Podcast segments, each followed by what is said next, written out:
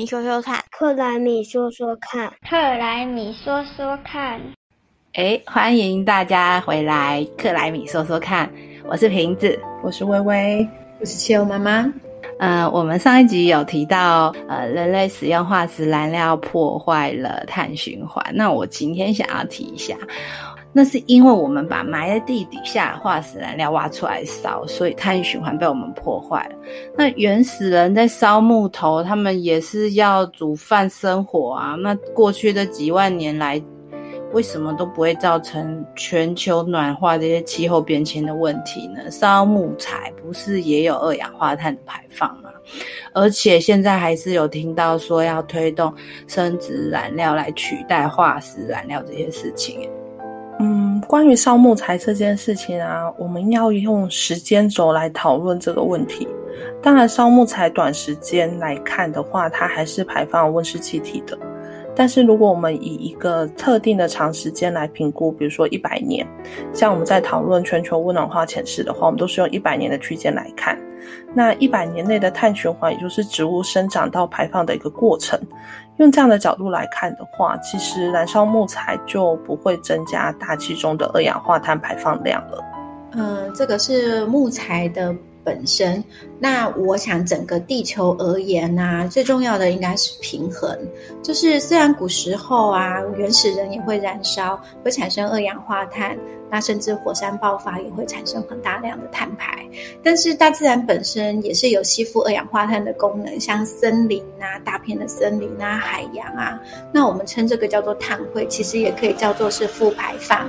我们现在之所以会搞到今天这个地步，就是我们现代人完全破坏了这个平衡，我们产生大量、大量、大量的。二氧化碳排放完全已经超过了自然本身的碳汇能力，所以超过的部分就会累积在大气中，然后持续改变气候，对我们造成危机。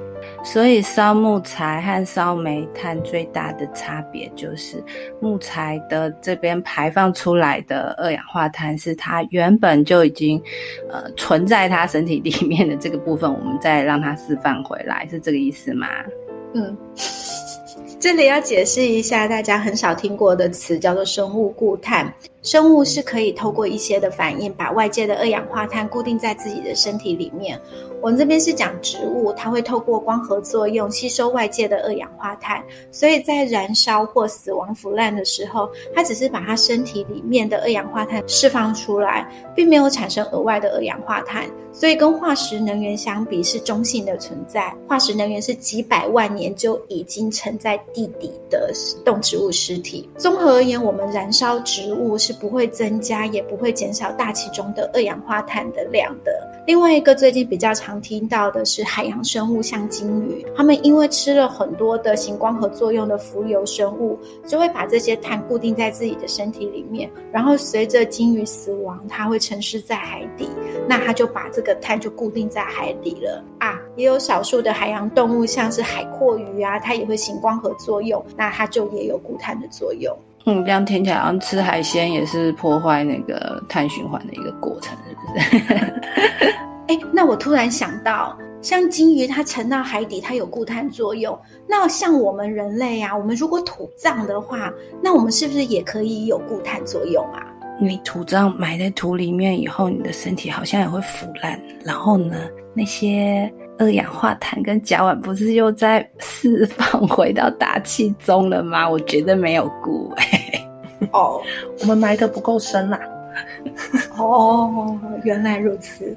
嗯，那刚刚就是有讨论了生物固碳这个名词。那在这边，其实我还想另外讲一个，就是生殖燃料的部分呐。像生殖燃料啊，它其实整个原理就是去利用生物质转换啊获得的电和热等各种能源。那这个部分的话，就有包含像木屑啊、黄豆、玉米、稻壳，还有刚刚讨论的动物尸体等各种的生物燃料。那另外一个定义就是说，生物燃料至少百分之八十的体积是要由十年内生产的有机活体物质所提炼出来的燃料。那这几年有很多国家都积极参与栽培或者是利用生殖燃料原料的作物，包含像美国，它有专门生产就是玉米和黄豆。那在欧洲的部分，则是用亚麻籽、油菜籽。在巴西就会用甘蔗，东南亚的部分就是我们熟悉的椰子油等。那另外还有稻草啊、麦梗啊、稻糠啊。呃，木材粪便、废水厨余等等等等，这些可以经由无氧，然后消化转换成生化气体作为呃动能的生质燃料。哎，这边说要用十年内的。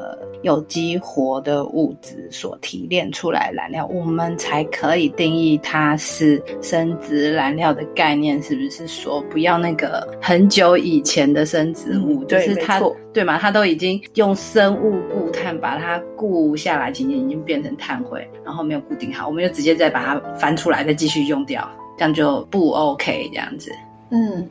不过，目前大部分的生殖燃料现在其实已经提倡不要采用食品来作为生殖燃料的来源，因为这样可能会出现排挤效应。所以现在其实比较常使用的是废弃物制成的生殖燃料，这样既能够再利用，又不会产生多余的温室气体排放。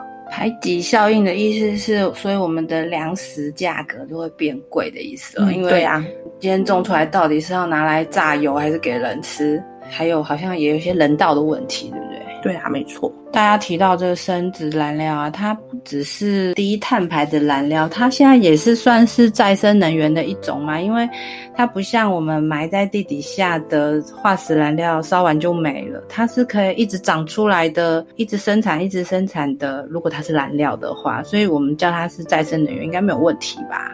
我们一般大家认为的再生能源就是太阳能啊、地热能啊、海洋能啊、风力啊、小水电啊这种大自然的力量。生殖能在台湾啊也被认为再生能源的一种。事实上，刚才讲到粮食的部分啊，最近有看到一个报道，就是啊，事实上在欧美啊，他们其实很少吃海藻、海菜、海带这种东西，所以他们现在很多的生殖能源其实都是从海边去获得。他们就种了很多，为了要做生殖燃料而种的一些海带田。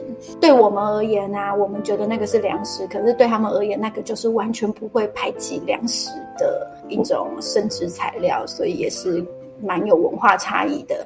生殖呢，我们在台湾这边指的是农林植物啊、沼气啊，还有刚才微微提到的，就是有一些有机废弃物直接利用或经过处理所产生的能源，都算是。我觉得应该是欧洲人，他们太不会料理海带了吧？像我们日本连昆布都超好吃，还卖很贵，好吧？他们真的是哎不好吃，浪费。嗯，其实不一定。我之前去南非的时候，有看过海滩上就是大片大片的海带，但那海带真的非常大，然后又粗跟我们印象中可以拿来当食品的海带还是有一些落差。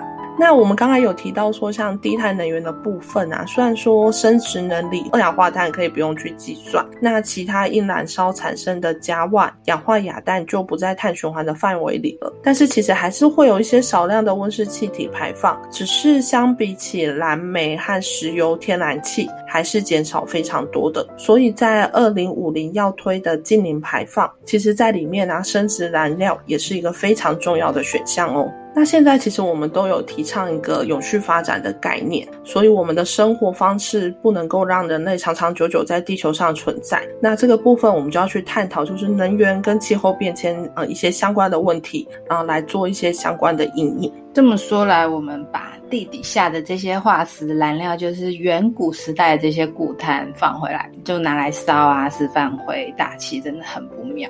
而且这些化石燃料总有被人类挖完烧完的一天。我记得我小时候就是听到说，哎，什么石油只剩下五十年啊，煤炭剩下八十年。我以前听到这个都觉得非常的害怕。可是终于在我长大的现在，我们人类真的很努力的在开发，除了这一些能源以外的。别的选项，那就不用担心化石燃料真的被人类用完那一天的时候，我们还没有找到新的能源。那我们今天就先聊到这里喽，拜拜，拜拜，拜拜，拜拜，下次要再一起听哦。